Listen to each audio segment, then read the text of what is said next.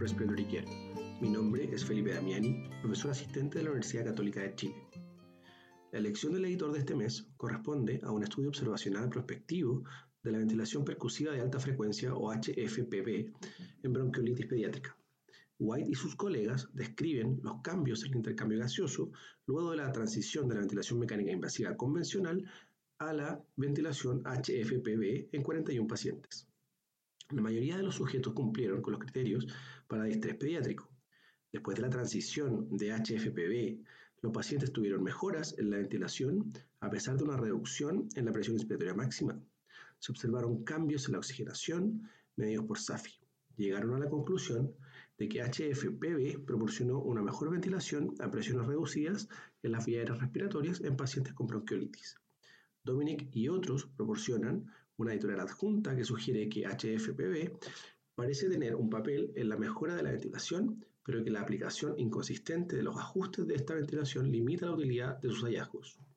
Requieren ensayos más grandes de este tipo de estrategia ventilatoria, en el cual se pueda controlar consistentemente qué tipo de estrategia se está utilizando y los diferentes outcomes deben ser definidos para proporcionar evidencia de un método que se usa con mucha frecuencia, pero que no se comprende completamente. Roberts y otros evaluaron el efecto de una rotación clínica a distancia o teleuci para estudiantes de terapia respiratoria quienes no tuvieron la posibilidad de tener este tipo de instancias presenciales debido a las restricciones del COVID-19. Los estudiantes pasaron dos rotaciones clínicas de cuatro horas bajo la supervisión de terapeutas respiratorios experimentados. Los estudiantes realizaron evaluaciones remotas del ventilador del paciente, del paciente incluía la interpretación de formas de onda o curvas del ventilador, gases en sangre arterial y radiografía de tórax. Luego, los estudiantes completaron encuestas previas y posteriores a la rotación para evaluar su confianza en el manejo de la ventilación mecánica y su experiencia con la telemedicina. Los estudiantes expresaron una mayor confianza en la evaluación del paciente y tanto los estudiantes como los tutores tenían percepciones positivas del programa. Parecogis opina que el estudio demuestra que una rotación de teleuci es factible y beneficiosa. Sin embargo, advierte que la naturaleza interactiva y altamente psicomotora de la práctica de la terapia respiratoria hace que sea poco probable que la educación clínica en, en teleuci pueda reemplazar las rotaciones clínicas presenciales en las unidades de cuidados intensivos. Tolson y colaboradores demuestran el impacto de los filtros colocados en el circuito de ventiladores no invasivos para reducir la contaminación ambiental. En este estudio de banco, la adición de filtros en varias posiciones del circuito alteró la sensibilidad del gatillo y afectó el volumen corriente estimado y medido. Este artículo concluye que las modificaciones a los circuitos del ventilador con las mejores intenciones pueden alterar negativamente el rendimiento. Yoshi y sus colegas encuestaron las percepciones de los sujetos con enfermedades respiratorias usando oxímetros de pulso en el hogar. 30 sujetos completaron una encuesta estructurada. Descubrieron que la mayoría de estos sujetos informaron que usar oxímetro de pulso en el hogar fue útil para juzgar las limitaciones físicas que ellos podían tener, lo que les brindó tranquilidad y confianza en el manejo de su enfermedad. Y otros realizaron un estudio de banco sobre la administración de aerosoles mediante ventilación no invasiva, utilizando circuitos de una o dos ramas y, un nebulizador de malla o mesh con y sin modificación. La deposición de aerosol se midió recogiendo el fármaco en un filtro entre el pulmón de prueba y el modelo del paciente. Descubrieron que durante la BNI la administración del aerosol era mejor cuando el nebulizador de malla se colocaba entre la interfase sin portal exhalatorio a 15 centímetros del puerto de exhalación en un circuito monorama o a 15 centímetros de la pieza NI del circuito birrama. También notaron que la modificación tuvo poco efecto en la administración de aerosoles y que la administración de aerosoles fue eficiente en un circuito de una sola rama con interfase y portal exhalatorio. Algatani y colaboradores evaluaron el impacto de la salud mental en el uso de cigarrillos electrónicos en sujetos con enfermedad pulmonar crónica. Usando datos del sistema de vigilancia de factores de riesgo en el comportamiento del año 2018, exploraron si la cantidad de días de mala salud mental en los últimos 30 días explicaba la asociación entre enfermedad pulmonar crónica y uso de cigarrillos electrónicos y los síntomas respiratorios, y si los síntomas respiratorios moderaban la asociación entre la enfermedad pulmonar crónica y el uso de cigarrillos electrónicos. Llegaron a la conclusión de que el uso de cigarrillos electrónicos puede deberse a una mala salud mental en sujetos con enfermedad pulmonar crónica. De Capelli y sus colegas evaluaron el impacto de la disnea medida mediante el autorreporte de malestar respiratorio y la escala de observación de dificultad respiratoria de cuidados intensivos de cinco ítems llamada ICR2 al ingreso de la UCI sobre la mortalidad. La disnea se evaluó de forma dicotómica, sí o no, con una escala análoga visual y se calculó el ICR2.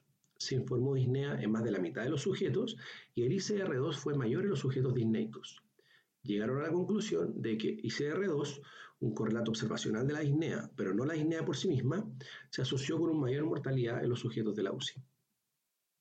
Tan y otros describen un proyecto de mejora en la calidad o quality improvement para mejorar la implementación de una prueba de screening dirigida por terapeutas respiratorios y que evalúa la condición para la extubación en sujetos pediátricos con ventilación mecánica. Desarrollaron esta prueba, también conocida como ERT, del inglés Extubation Readiness Test y verificaron que un 80% de adherencia para esta prueba. Midieron el fracaso de la extubación dentro de las 48 horas y encontraron una reducción en los fracasos de la extubación y el uso de BNI. La duración de ventilación mecánica no cambió, pero se redujo la estancia en la UCI. Llegaron a la conclusión de que el protocolo de ERT mejoró los resultados en sujetos pediátricos con ventilación mecánica. Kang y colaboradores revisaron retrospectivamente una base de datos de función pulmonar y evaluaron los hallazgos radiológicos asociados con evaluaciones aisladas o elevaciones aisladas en el volumen residual. Descubrieron que los sujetos con volumen residual elevado tenían más probabilidad de haber fumado y tenían una ventilación voluntaria máxima inferior a 30 veces el BEF1. El asma y las infecciones por micobacterias no tuberculosas fueron más comunes en los sujetos con volumen residual elevado llegaron a la conclusión de que el volumen residual elevado se asocia con enfermedad pulmonar centrada en las vías respiratorias. Santorrino y otros realizaron un estudio de banco de transmisión de oscilaciones en cinco ventiladores neonatales. Utilizando modelos pulmonares que simulaban la mecánica respiratoria normal, restrictiva y mixta, midieron las oscilaciones con un transductor de presión validado para oscilaciones de alta frecuencia y se calculó la relación de presión oscilatoria para estimar la transmisión de oscilaciones llegaron a la conclusión de que la transmisión de las oscilaciones dependía más del modelo de ventilador que de las condiciones pulmonares mecánicas. Liu y Chadburn realizaron un estudio de banco para evaluar el impacto del esfuerzo inspiratorio en la compensación del circuito en los modos controlados por volumen. Programaron un ventilador con volumen y presión adaptativa y variaron la presión inspiratoria simulando, simulado por distintos esfuerzos respiratorios. En ambos tipos de respiración, el volumen corriente disminuyó a medida que aumentó el esfuerzo inspiratorio llegaron a la conclusión de que la compensación del circuito corrige el BT entregado por el volumen perdido en este circuito del paciente y que el volumen de compensación disminuyó a medida que aumentaba el esfuerzo inspiratorio simulado del paciente. Hun y otros compararon los gases de sangre venosa con los gases de sangre arterial en sujetos críticamente enfermos para determinar si los valores de sangre venosa podían sustituir los, los valores de sangre arterial compararon 292 conjuntos de gases sanguíneos provenientes de 82 sujetos ingresados en la UCI. Se obtuvo el coeficiente de correlación intraclase o ICC y los límites de concordancia de Bland-Altman. Los gráficos de Bland-Altman mostraron que estos límites de concordancia eran inaceptables entre todos los parámetros. El ICC mejoró en un subconjunto de gases sanguíneos donde la saturación de oxígeno venoso mixto fue mayor a 70%. Sugieren que los sangres venosos entonces podrían sustituir a un sangre arterial después de la restauración de la perfusión tisular.